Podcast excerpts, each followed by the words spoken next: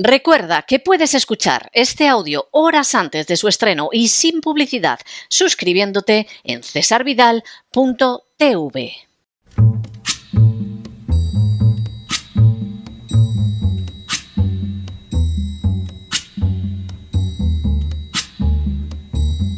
La voz con César Vidal, desde el exilio.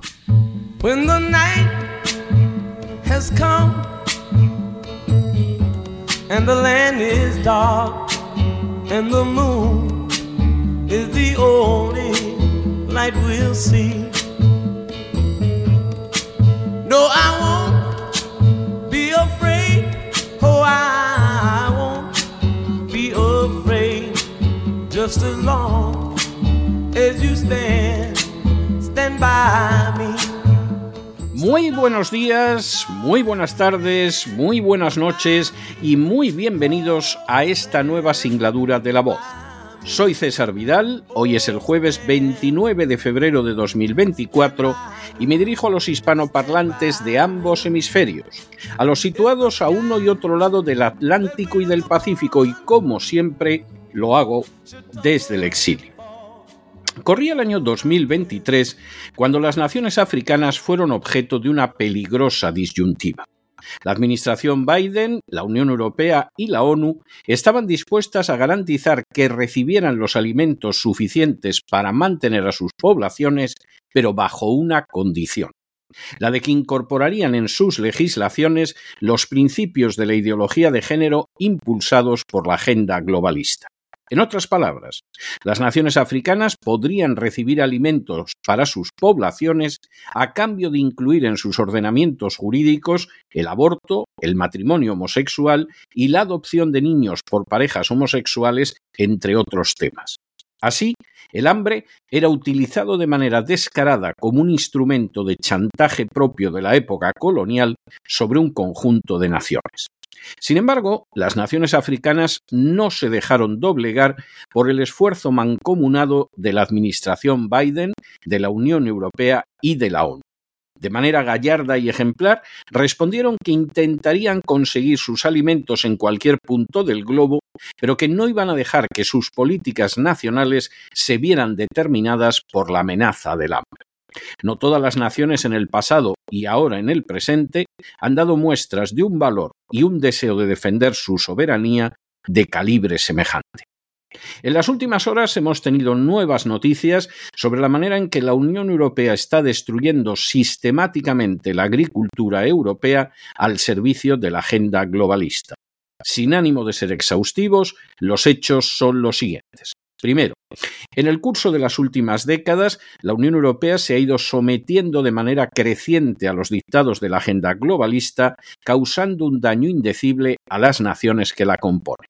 Segundo, en el terreno de las emisiones, Europa las ha reducido en un 32,5% en las últimas décadas, incluyendo un extraordinario 3% tan solo en el año 2022.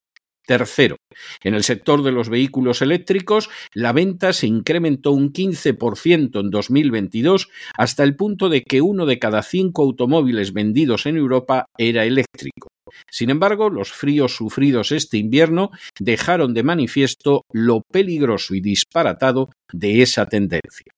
Cuarto, también en el terreno de los combustibles fósiles, la Unión Europea ha avanzado en el camino de su supresión con 162 de las 324 plantas de carbón que han cerrado o que han confirmado su cierre para antes del año 2030. Quinto, en esa misma línea, en 2019, la Unión Europea anunció la ejecución del Green Deal europeo, inspirado en la legislación Biden, y adoptó en 2021 la Ley Europea del Clima. Sexto, Dentro de esa misma línea, hace unas horas la Unión Europea ha aprobado la Ley de Restauración de la Naturaleza, que está inspirada directamente en la Inflation Act de Joe Biden. Séptimo, La ley de restauración de la naturaleza persigue que de aquí a 2030 al menos el 20% de las zonas terrestres y marítimas de Europa y todos los sistemas que se estime que necesitan restauración de aquí a 2050 sean objeto de normas que impidan totalmente una actividad productiva rentable. Octavo, semejante imposición despótica significa la muerte de la agricultura europea y de manera muy especial la de naciones como España. Noveno, de manera bien significativa, quedan exentas de esa supuesta restauración de la naturaleza por considerarlas de interés público las plantaciones de energía renovable. Décimo, en otras palabras, se destruirán campos de cultivo de manera masiva para sustituirlos por campos de plantas solares y molinos de viento que enriquecerán a las transnacionales energéticas. Un décimo. Por si todo lo anterior fuera poco, la ley ordena la destrucción de presas y azudes, lo que condenará a las naciones a la sequía y a la sed. Duodécimo. De esta manera, los países europeos y de manera especial España perderán su soberanía alimentaria y para poder dar de comer a sus ciudadanos tendrán que recurrir a importaciones masivas y sin garantía de países como Marruecos. Décimo tercero. Para asegurarse del cumplimiento de la norma, las distintas naciones tendrán que presentar informes cada tres años a la Unión Europea para que no puedan escapar del cumplimiento. Décimo cuarto. Para colmo, la evaluación de los efectos de esta ley en la agricultura, en la ganadería y en la pesca no se llevará a cabo hasta el 2033, es decir, al cabo de una década, cuando ya resultará imposible recuperar el campo, la pesca y la ganadería de España y de otras naciones europeas. Décimo quinto.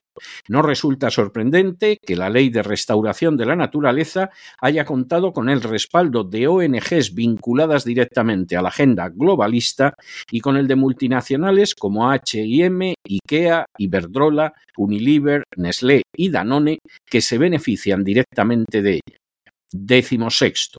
La ley de restauración de la naturaleza hubiera sido derrotada en el Parlamento Europeo si el Partido Popular Europeo, el mayoritario en la Cámara, hubiera votado en su totalidad en contra. Sin embargo, 27 diputados del Partido Popular Europeo no acudieron a votar, 25 votaron a favor y 10 se abstuvieron, con lo que los eurodiputados socialistas, comunistas, separatistas y verdes impusieron su criterio en favor de la agenda globalista. Décimo séptimo.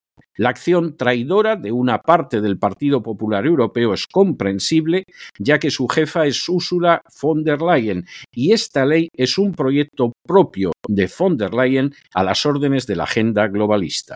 Décimo octavo. La ley que acabará con la agricultura, la ganadería y la pesca en la Unión Europea fue aprobada por 329 votos a favor, 275 en contra y 24 abstenciones. Décimo noveno. Los eurodiputados españoles que votaron a favor de esta ley que va a destruir el sector primario en España fueron los socialistas Clara Aguilera, Elder Gardiazabal, Marco Rossempere, Laura Ballarín, Mónica Silvana, Doménec Ruiz de Besa, Estrella Durá Ferrandis, Nicolás González Casares, Nacho Sánchez Amor, Jonás Fernández, Alicia Oms Ginel, Lina Gálvez, Javi López, Iván García del Blanco, César Luena, Isabel García Muñoz y Cristina Maestre Martín de Almagro. A ellos se unieron el golpista catalán Carles Puigdemont, Manu Pineda de Izquierda Unida, Eugenia Rodríguez Palop, Idoya Villanueva y Esther San Selva de Podemos, Miguel Urbán de Anticapitalistas, Jordi Solé y Diana Riva de Esquerra Republicana de Cataluña y María Soraya Rodríguez Ramos de Ciudadanos. Adrián Vázquez Lázara y Eva María Pocheva de Ciudadanos se abstuvieron. Y vigésimo, como era de esperar, agricultores, ganaderos y pescadores de toda Europa llevan meses movilizados contra esta ley que amenaza directamente su supervivencia y que condena a las naciones de la Unión Europea al hambre. Para los que todavía no se han percatado de lo que sucede en el mundo, hay que insistir en que tras las distracciones que presentan los supuestos enfrentamientos entre izquierdas y derechas, solo se agazapa un plan de dominio mundial impulsado por los oligarcas de la agenda globalista. Avanzando sobre una rueda izquierda y otra derecha, la agenda globalista formula una serie de dogmas falsos, pero que no pueden ser objeto de discusión y tras los que se encuentra la intención de lavar el cerebro someter y esclavizar por el hambre a la población mundial, a la vez que los estados se ven privados de su libertad, de su independencia y de su soberanía, para convertirse en meras cuentas del espantoso rosario del poder globalista. Dentro del conjunto de dogmas falsos, pero presentados por la propaganda como verdades innegables que ayudan a ejecutar ese plan de esclavitud universal, se encuentra el de afirmar que el calentamiento de la Tierra se debe a la acción humana y que controlando esa acción humana descenderá. En primer lugar, es más que obvio, y así lo han demostrado centenares de científicos, entre los que se encuentran varios premios Nobel, que el calentamiento del planeta se debe a la acción del Sol de manera aplastantemente mayoritaria y solo en ínfima proporción está relacionado con la acción humana. Sin embargo, el dogma del calentamiento global, en toda su falsedad, permite la esclavización de las naciones del mundo de acuerdo a las metas fijadas por la agenda globalista. En el caso de las naciones de Hispanoamérica, no se les permite el desarrollo industrial que tanto necesitan, sino que se ven reducidas a la condición de simples productoras de materias primas que explotarán las multinacionales vinculadas a la agenda globalista. En el caso de las naciones africanas, tampoco es posible su desarrollo, pero sí su papel como países a los que hay que expoliar sus recursos naturales y de los que deben proceder unos productos agrícolas más baratos que los europeos gracias a la explotación indigna de su mano de obra y a la ausencia de controles sanitarios y de calidad. Así, por ejemplo, Marruecos y también en el futuro Ucrania van a sustituir a España y a otras naciones europeas en la producción agrícola. En paralelo, mientras las naciones europeas pierden su soberanía alimenticia y se ven sometidas a los caprichos de las grandes multinacionales, los campos de cultivo serán arrancados uno tras otro para alojar molinillos y placas solares que, para colmo, recibirán subvenciones sobre la base del dinero que, por ejemplo, en España, los buscabonus de la agencia tributaria arrebatan a los ciudadanos. Precisamente por ello, no sorprende el resultado del Parlamento Europeo. Socialistas, comunistas, verdes y algún golpista como Puigdemont han votado a favor convencidos de que la agenda globalista solo puede proporcionarles prebendas sin cuento. Sin embargo, son los desertores del Partido Popular Europeo los que han inclinado decisivamente la balanza para que la ley se apruebe, reforzando la idea de que buena parte de la derecha, a fin de cuentas, apoya encarnizadamente a la agenda globalista, aunque finja no hacer. Así, lo que debería haber terminado en la derrota de una norma que significa destruir el campo, la ganadería y la pesca de Europa, concluyó con una victoria. A los europeos solo les queda la esperanza de que el nuevo Parlamento que se elija a mitad de año aumente el número de patriotas que puedan revertir una norma de hambre, miseria y muerte, como no podía ser menos tratándose de la agenda globalista. Eso, o que sus poblaciones muestren un valor tan sobresaliente como las naciones africanas cuando la administración Biden, la Unión Europea y la ONU intentaron rendirlas con la amenaza del hambre.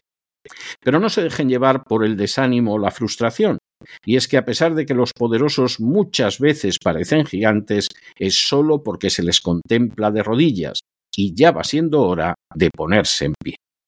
En el tiempo que han necesitado ustedes para escuchar este editorial, la deuda pública de España ha aumentado en cerca de 7 millones de euros y seguirá aumentando precisamente porque su sector primario ha sido colocado sobre el tajo para que pueda ser decapitado con más facilidad muy buenos días, muy buenas tardes, muy buenas noches.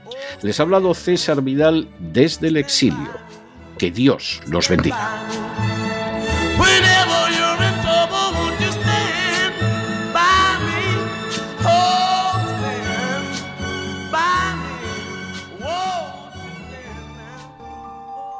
Esta sección está patrocinada por crowdfunding con el siguiente mensaje. Nuestro Señor Jesucristo, el único Dios verdadero, es misericordioso y nuestro Salvador.